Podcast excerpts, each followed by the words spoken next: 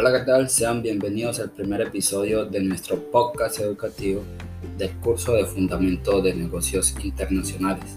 Mi nombre es Juan Andrés Betancourt Cabadía, estudiante de Administración de Empresas de la Universidad Nacional Abierta y a Distancia UNA, y hoy hablaremos sobre un simulador que está siendo de gran relevancia para la educación superior, el simulador Business Global.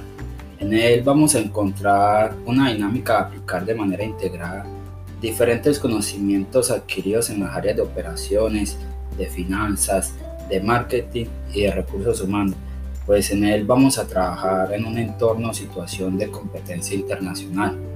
Asimismo, eh, nos permitirá a nosotros como estudiantes profundizar una serie de habilidades genéricas eh, para un conjunto de módulos monográficos como el aprendizaje autónomo, la capacidad de análisis, la toma de decisiones, trabajar en equipo, tener una buena comunicación escrita y oral.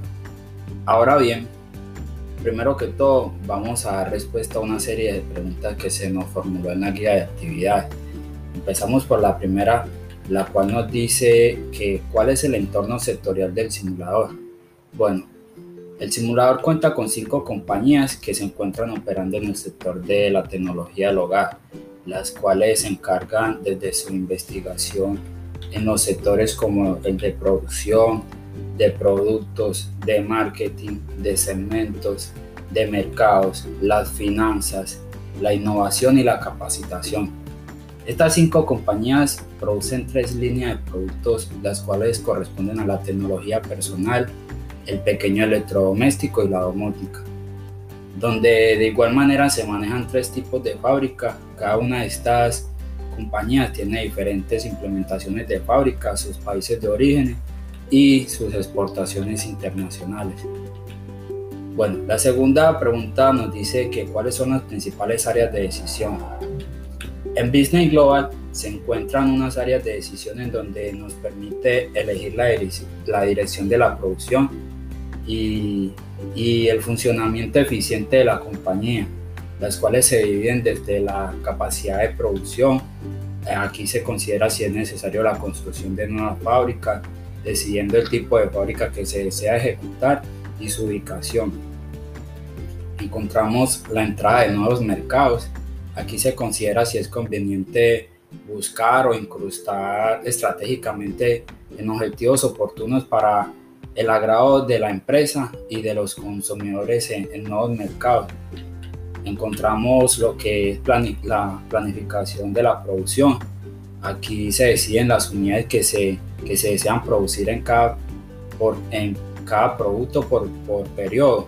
Si se desea, se puede tomar la decisión de un cierre temporal de unidades de línea de producción encontramos también el precio por producto. Aquí se fijan los precios de venta de los productos en los diferentes mercados para así hacer de los productos más competitivos y productivos en el sector mercantil y, ante la competencia. Encontramos la promoción de marca. Aquí se decide cuánto va a ser el presupuesto para implementar en la promoción de los productos para que el público en general capte la información y se prioricen los segmentos de demanda está la innovación de productos, se verifica con cuánto presupuesto se puede contar para utilizarla para dar mejoras a los productos. La tecnología industrial, aquí se determina el presupuesto para mejorar el nivel de la tecnología industrial. Y por, encontramos la capacitación.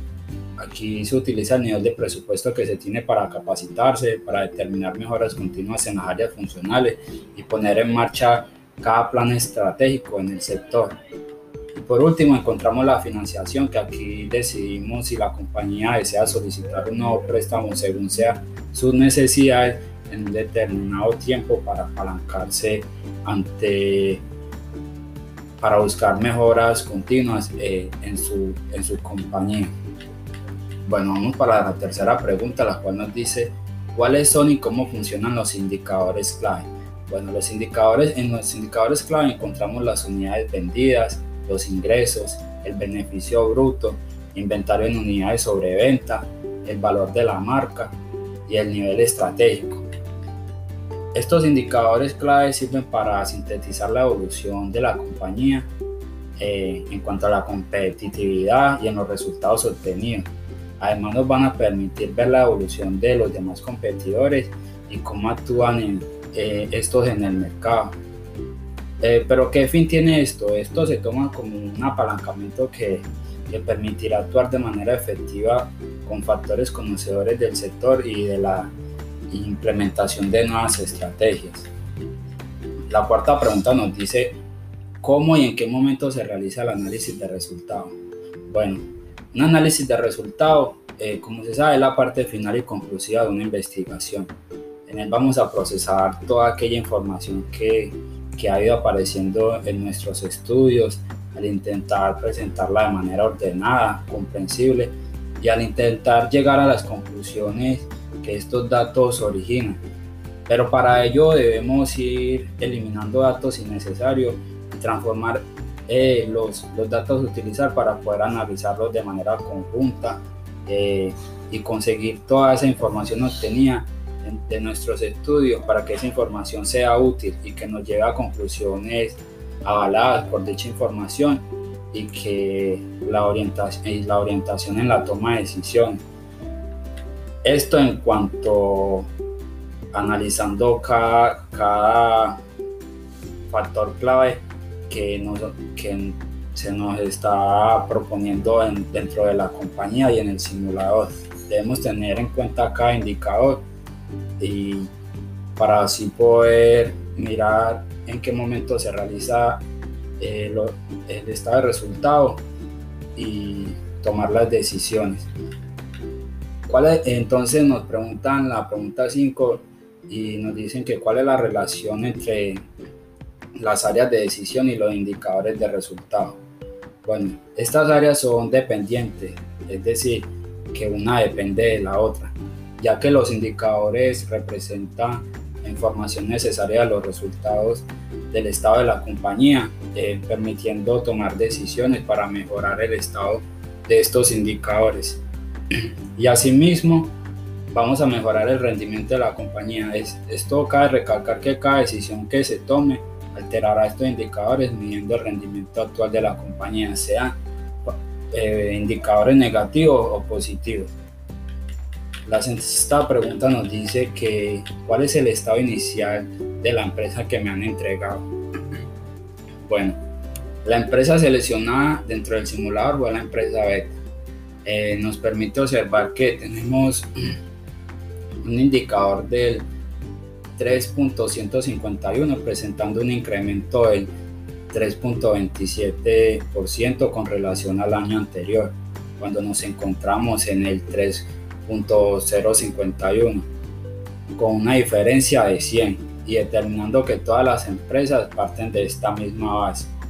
Ahora bien, dentro de los indicadores claves observamos que la compañía Beta tiene unos ingresos totales de 38.518.747 para el año 2019. Y para el año 2020 se obtuvieron unos ingresos de 42.671.593. Esto quiere, esto quiere decir que es una empresa que viene con un margen sobre los ingresos del 42%.